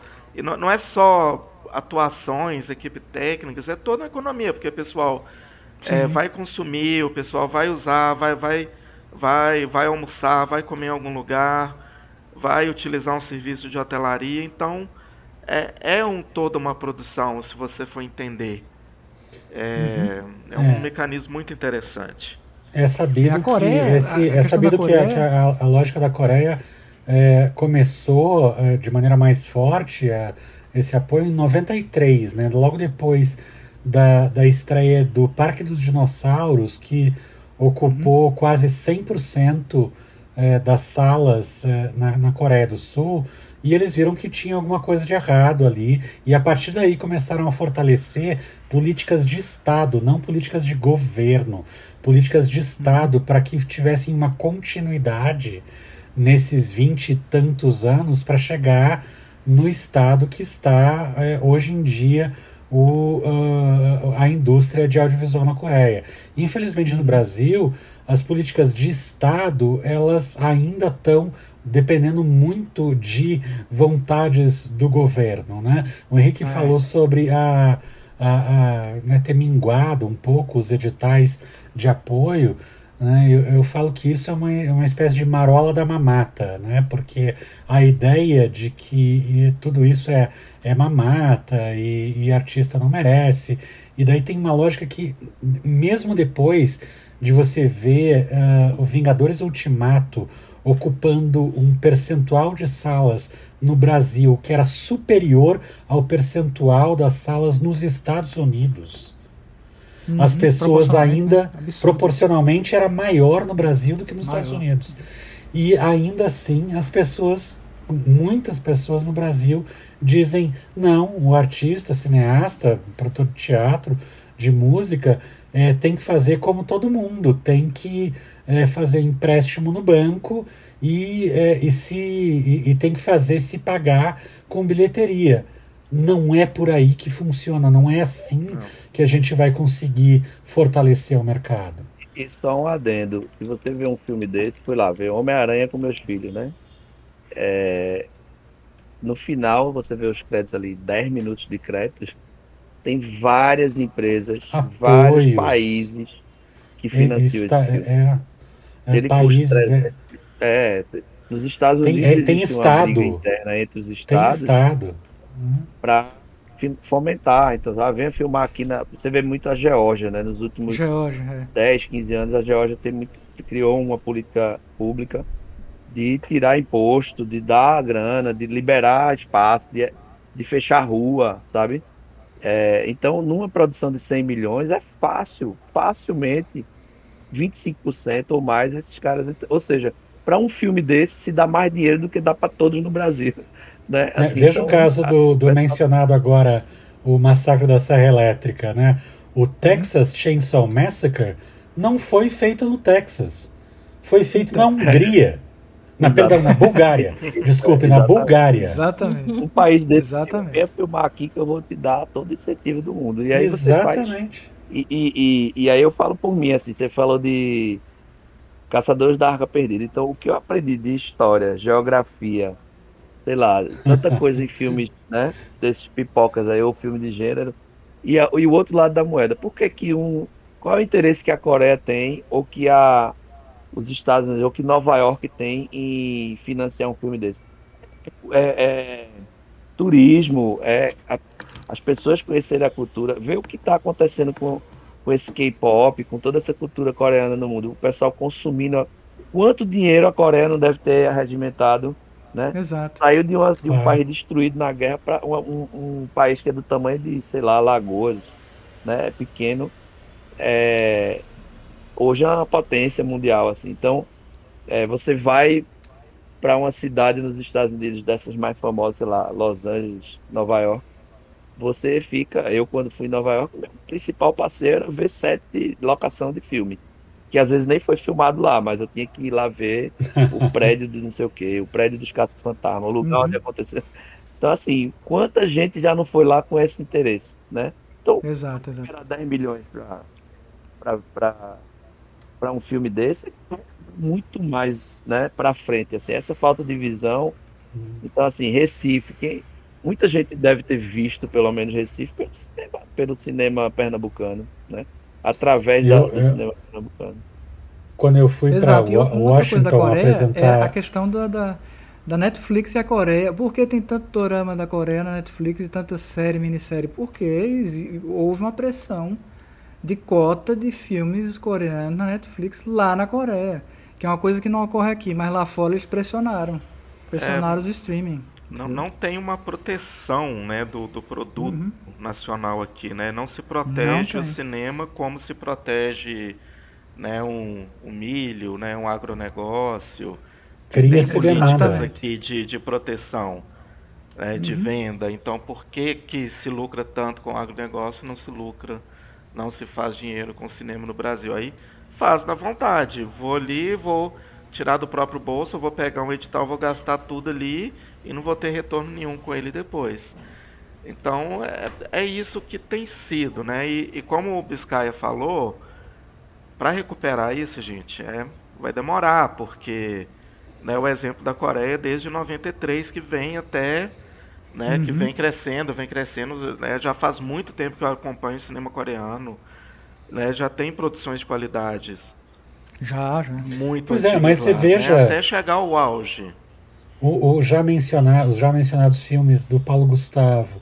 Uh, eu me recordo que quando uh, a minha filha que me levou para ver, minha mãe é uma peça 3, e, e eu vi uma coisa que foi excepcional, que naquele dia, no multiplex de shopping que a gente foi ver, é, a sala onde estava Minha Mãe é uma Peça 3 era, é, que era início do ano, né, logo depois de lançamentos de Natal e tudo mais, mas era a sala que tinha mais público no multiplex inteiro. E isso já é muito uhum. legal, é uma, uma primeira grande conquista, só que não pode ser é, um pontual, é algo que precisa ser trabalhado continuamente. Exato, exato. Tem que ser constante isso, a gente tem que estar constantemente colocando uma, no, nossas obras, produtos. Aí, aí eu falo como produto, é, eu e Henrique, a gente sempre se assim, a gente sempre percebe isso, né? Quando a gente fala dentro de uma roda de cineastas, realizadores eh, de cinema como um produto, eles ficam. Alguns protestam, sabe? Mas, Mas enfim, é. Eh, não deixa de ser uma coisa que, que, que, tem que ter um que tem que ter um retorno, né? Mas não é só produto... um retorno, é, um retorno crítico, um retorno de, de, de, de, de, de, de, de um feedback de história, mas também tem que ter um retorno minimamente financeiro para poder manter esse ciclo, né? Então, Mas aí, aí é que está a grande coisa. A diferença é. é. que as pessoas dizem, é, ah, não é, não é produto. E outras pessoas dizem, é, ah, tem que ser tratado como produto. É um lugar intermediário. É, a cultura, ela é um produto, mas não é pasta de dente. Não é barra de chocolate. É, a, a, você vê, eu estava tava vendo esses dias no YouTube um vídeo sobre é, o porquê do Walmart ter fechado no Brasil. É, o Walmart fechou no Brasil essencialmente porque eles tentaram é, impor a lógica de modelo de negócios é, que eles tinham nos Estados Unidos e que funcionou lá e em um monte de outros países, mas não funcionou no Brasil. A mesma coisa, se você quiser tratar o cinema como um produto qualquer, você não vai vender. Você tem que compreender como que se trabalha a venda desse produto que é diferente dos outros. Exato. E, mas exato. Ele, ele é um produto e ele é um produto cultural. E no caso do, do, do, produto de gênero, aqui eu, eu já pego a deixa para contar uma história que eu sempre conto, que quando a gente fez o, o Nervo Craniano Zero, eu soube depois que teve um, um bate-boca entre as pessoas que estavam na comissão do edital que financiou o filme, é, aonde é, uma pessoa queria já é, colocar o projeto no, no lixo dos projetos é, com a justificativa de que aquilo era terror e aquilo não era culturalmente relevante. Aí, uma outra pessoa, pois é, então. E aí, uma pessoa, justamente quem me contou essa história depois, que é uma cineasta também, ela disse duas coisas. Primeiro, o que quer dizer uma coisa ser culturalmente relevante ou não? Que eu não sei dizer. E segundo, quem somos nós para dizer, como se fôssemos guardiões, o que é e o que não é culturalmente relevante? Que é hum. o que tem hum. acontecido no governo atual mais do que nunca hoje em dia. O, é. Isso é mais comum do que, do que se imagina, né? Já passamos por é isso. Tal, principalmente. É, e aí você falou o ponto certo, assim, o que é mais relevante culturalmente, assim, né? Como eu disse, eu, eu Henrique, aprendi uma porrada de coisa vendo filme de gênero, né? Obviamente Sim. eu vejo outros tipos de, de filme, eu produzo outros filmes né, na minha produtora, mas eu acho muito complicado dizer isso. Assim, né? É, o nível de profundidade que você vai ter numa obra depende, depende da, do gênero, né? Independe do. Enfim, acho que está mais relacionado à intenção e à, e à qualidade da, do, do, Vamos falar de novo, do produto em si. Eu, uma frase que eu ouvi de Afonso Beato, que é um diretor de fotografia brasileiro, acho que fez uma porrada de filme é, fora, né? Ele mora em Los Angeles e tal. E aí eu fiz um curso com ele, ele disse, ó, aqui em Recife, inclusive. Ele disse, ó, o filme, ele é um trabalho, assim, ele é um, um, um produto de um trabalho de um monte de gente. Só lá na frente é que alguém pode dizer que ele é uma obra de arte, né? Apesar de né, você não está fazendo arte, é, é meio duro assim dizer isso, mas você está fazendo um filme, né? alguém vai dizer lá na frente que aquilo é uma obra de arte. É a mesma coisa de uma pintura, de um. Né? Os artistas do, da renascentista eles estavam fazendo retratos, eles eram contratados para tirar retrato do rico da, da igreja, né? sendo bem, bem rasteiro na. E depois, As encomendas, né? Essa é. capela assistindo aqui é, é uma obra de arte das mais importantes da história da humanidade. Mas naquele momento, Michelangelo estava pintando o teto da igreja para os padres. Assim, estou sendo bem rude, né? Mas, mas é, é, só depois que alguém vai dizer que aquilo. Então, é claro que no edital você vai analisar critérios artísticos, né? Narrativos, técnicos, etc. E pode até dizer essa obra aqui não cabe porque a gente avaliou que pode ser até uma avaliação errada, mas a gente avaliou que não, nesse momento ela é ela tem menor qualidade do que essa outra aqui. Mas essa história de que não é relevante que é horror, a gente já ouviu tanto explicitamente como na, no, no, subtexto da resposta, assim, né? Inclusive a famosa frase. Temas mais é, relevantes, uma coisa assim, né? É, temáticas mais urgentes. Mais urgente, Precisamos de. É. É.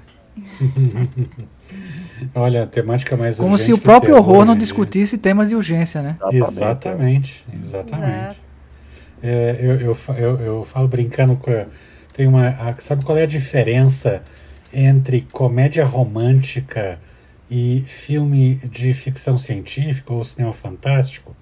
A diferença é a seguinte: um filme de é, comédia romântica conta uma história completamente fantástica que se passa num mundo real. E um filme de ficção científica é uma história real que se passa num mundo fantástico. Muito bom. Perfeito. É verdade. Muito bom, muito bom. E eu me lembro de uma frase de Primate, é, acho que quando ele teve aqui no Recife e tal, que ele falou assim em relação ao horror, né? Ele dizendo assim, se, se existe um, um, um, gênero que mais, mais do que ninguém faz um tratado altamente amadurecido e profundo sobre a morte, é o horror. Até mais que um drama, sabe? Uhum. É o próprio horror. É, o horror é um tratado da morte das formas mais ele pode ser figurativo, pode ser todo tipo de coisa, mas é um tratado é, pelo sombrio da coisa, pela, pela, pela modo como usa as convenções para tratar sobre a morte, é perfeito, é o ideal, sabe? Gente, eu acho que essa discussão ficou muito mais rica do que eu esperava desse episódio. Assim. Não, que eu, não que eu estivesse esperando pouco desse episódio, mas, mas eu estou muito feliz assim, com tudo que a gente conversou aqui. É, mas a gente já tá com uma hora e meia mais ou menos, né, de episódio, então vamos já se encaminhando para o final.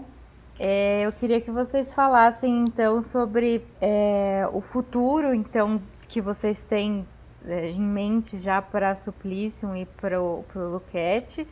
É, Biscaia já falou, né, que vai, vai lançar como longa, mas enfim, se tiver mais, mais algo a acrescentar, né? E sobre seus próximos projetos também, além dessas séries, mesmo que não seja dentro do, do horror, se for o caso também, falem um pouquinho pra gente do que a gente pode esperar de vocês aí pro futuro.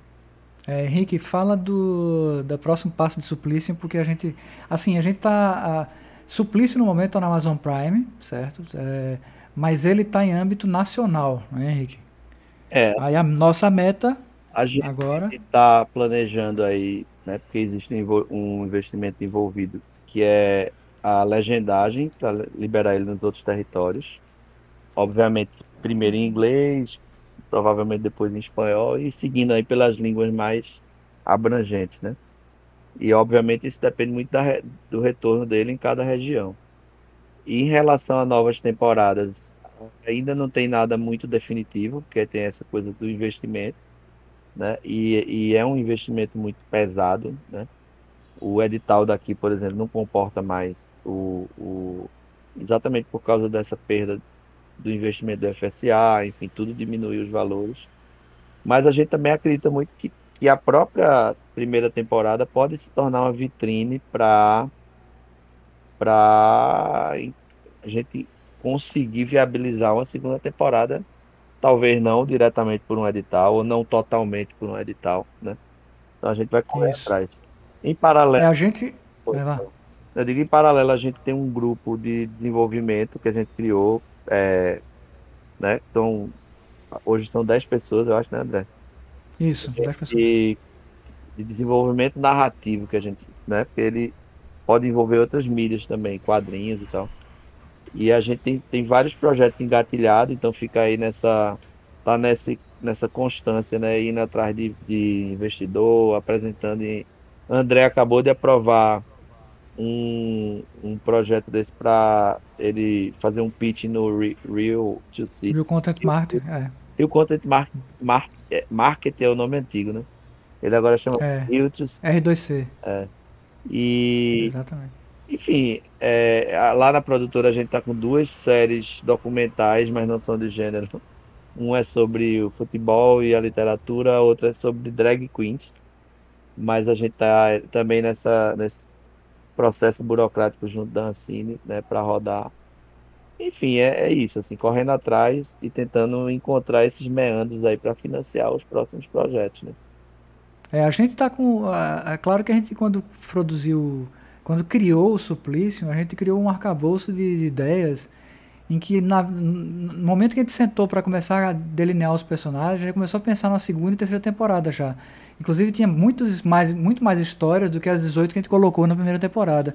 E a gente pensou justamente nisso, né? Ó, vamos acumulando isso aqui, arquivando essas coisas que podem ser usadas mais na frente, numa segunda ou terceira temporada. E outra coisa, a gente a gente tem um olhar meio, meio. A gente tem uma dualidade nessa questão do mercado atualmente. A gente vê, a gente vê por um lado o streaming como uma coisa espetacular e promissora, porque a gente diz assim, poxa, eles vão cada vez mais, a gente pensa sempre assim com aquele olhar romântico, né? Cada vez mais vão procurar material nacional, porque agora está explodindo os streams, eles estão caçando, praticamente caçando produções. Mas a gente também tem um olhar meio cético, meio, sabe? diz assim, sim, mas o que, quem chega lá? Como é, e, e quem chega lá? É porque existe um funilzão, sabe, que vai fechando nas produtoras maiores e quando chega lá, elas é que têm acesso, entendeu? Mas aí a gente vê que tem essa, essa perspectiva que talvez, que talvez a coisa vá se abrindo, se abrindo e, e realmente daqui a um ou dois anos ele, as streamings estejam recheadas de produções nacionais, né? E principalmente, especialmente em tosse que seja de gênero, né? Já que elas dominam. Você vai no Amazon, vai na Netflix, vai no HBO Max, vai numa Disney, você vê muita fantasia, muito, muito horror, muito, muito suspense rolando solto ali com alta audiência, sabe? Aí, aí a minha esperança é que isso se converta para o mercado nacional, né? Gente talentosa tem. Uhum, com certeza. Só queria fazer um adendo essa questão dos, dos streamings, né? A Marina Rodrigues, que escreve para o Cinemação, eu vou até deixar o link no post. Ela fala muito sobre é, a regulamentação do streaming no mundo, né? Como essa conversa tá, tá até bem avançada na Argentina e no Uruguai, por exemplo. É, tá rolando na Europa também. E aqui, obviamente, a gente está ficando muito, muito para trás, hum. né? Porque o governo não liga. E, mas eu espero que no ano que vem, talvez, se as coisas começarem a melhorar, a gente comece a ir para esse lado também, porque é isso, né? A questão de, de é, cotas no cinema, de, é, dos, dos, produtores nacionais terem incentivos e tal, mas o, o streaming também tem que ir para esse lado, né? E porque é um negócio, é um serviço que funciona aqui, não paga nada de imposto, não dá incentivo nenhum para quem produz aqui, enfim, então deitando e rolando, né? É, mas eu vou deixar no post o link dos textos da Marina, que ela, ela explica melhor essa situação, assim. E, e acho que é uma, uma discussão bem interessante nesse sentido. Mas vamos lá. É, e você, Biscay?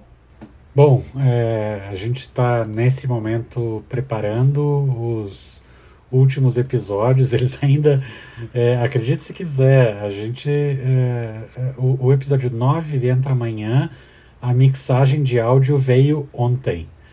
Então a gente ainda está é, finalizando é, esses, é, esses episódios no formato seriado ainda.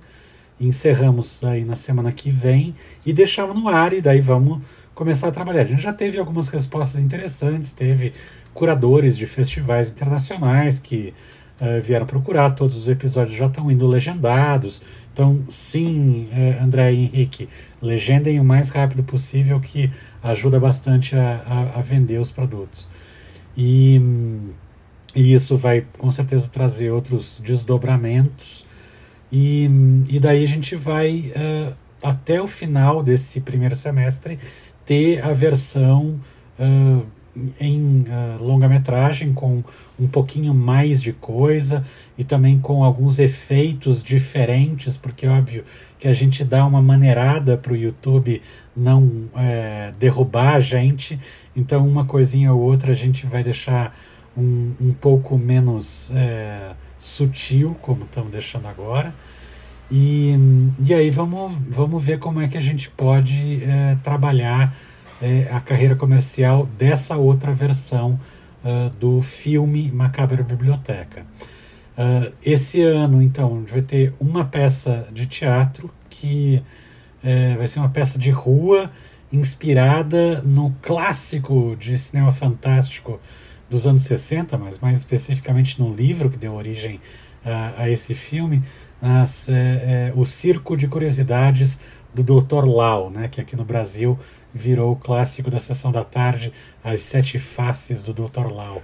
A gente ah, vai fazer uma maravilha. peça inspirada no universo do, do livro do, do, uh, uh, do Dr. Lau, é, trazendo outras criaturas e tal, e sempre uh, usando as criaturas como um lugar de comentário é, sociopolítico, como já era desde lá atrás. E também estamos é, começando, já estamos com metade da captação. Assim que tiver 80% da captação garantida de, de recursos para o, o festival de cinema fantástico que eu faço curadoria, que se chamava é, Grotesco Vision, mas eu achei que o nome estava muito complicado, então eu resolvi complicar ele um pouquinho mais. É, e, e, e, mudei, rebatizei o Grotesco Vision para algo genuinamente curitibano, que é o Festival Janho, D-J-O, é, D-J-A-N-H-O, Janho, que, que é um jeito curitibano da gente falar uma coisa que é infernal, que é diabólica ou alguma coisa assim. É do Janho.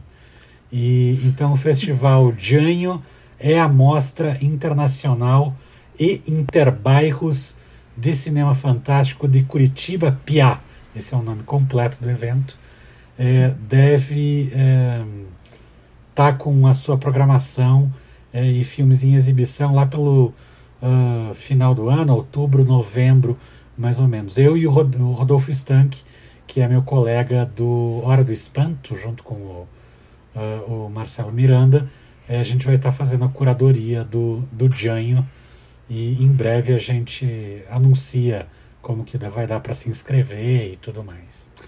E no ano que vem a gente tem mais um longa é, em micro orçamento, que é, é um longa chamado uh, Nunca Terão Paz e conta a história uh, de dois, uh, duas criaturas celestiais, que não é exatamente anjo, que ficaram condenadas à Terra, na, no planeta Terra, e nós estamos no ano 10 mil depois de Cristo e a humanidade já morreu faz tempo, mas eles não morrem, é, porque eles receberam essa, essa dádiva de não morrer nunca, que é uma desgraça para eles.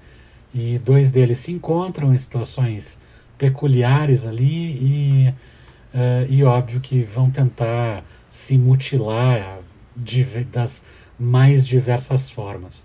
Então, em 2023 a gente deve filmar o Nunca Terão Paz para ficar pronto para 2024. E outros projetos que estão aí na linha. Gente, mandem tudo pra gente, pra gente postar no Boca também, por favor, tá? Sempre. Notícias. Perfeito, perfeito.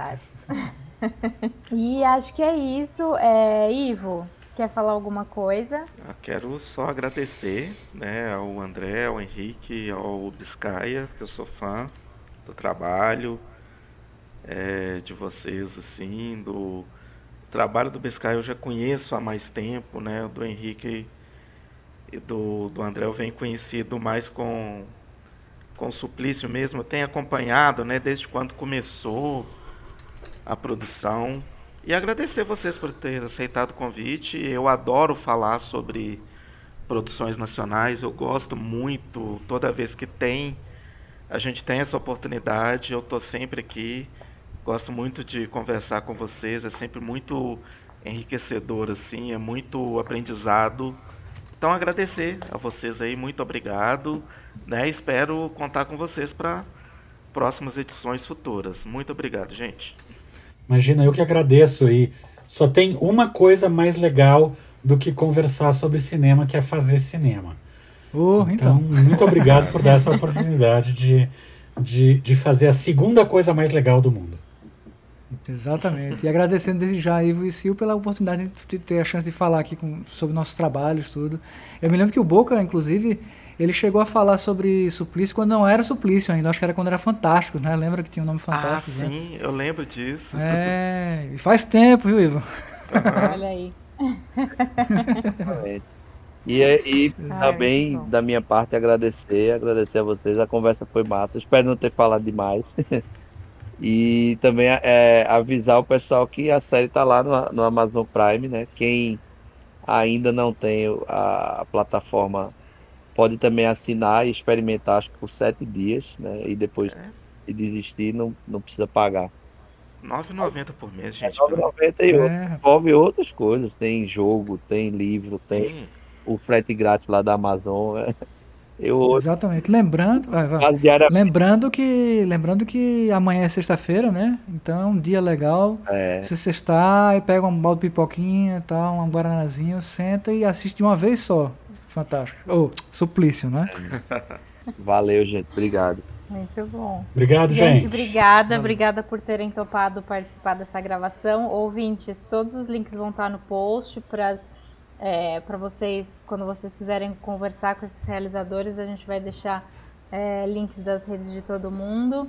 É, vou deixar o link para vocês assistirem é, a Macabra Biblioteca também, tá lá no YouTube. Inclusive, esse episódio vai sair um dia antes.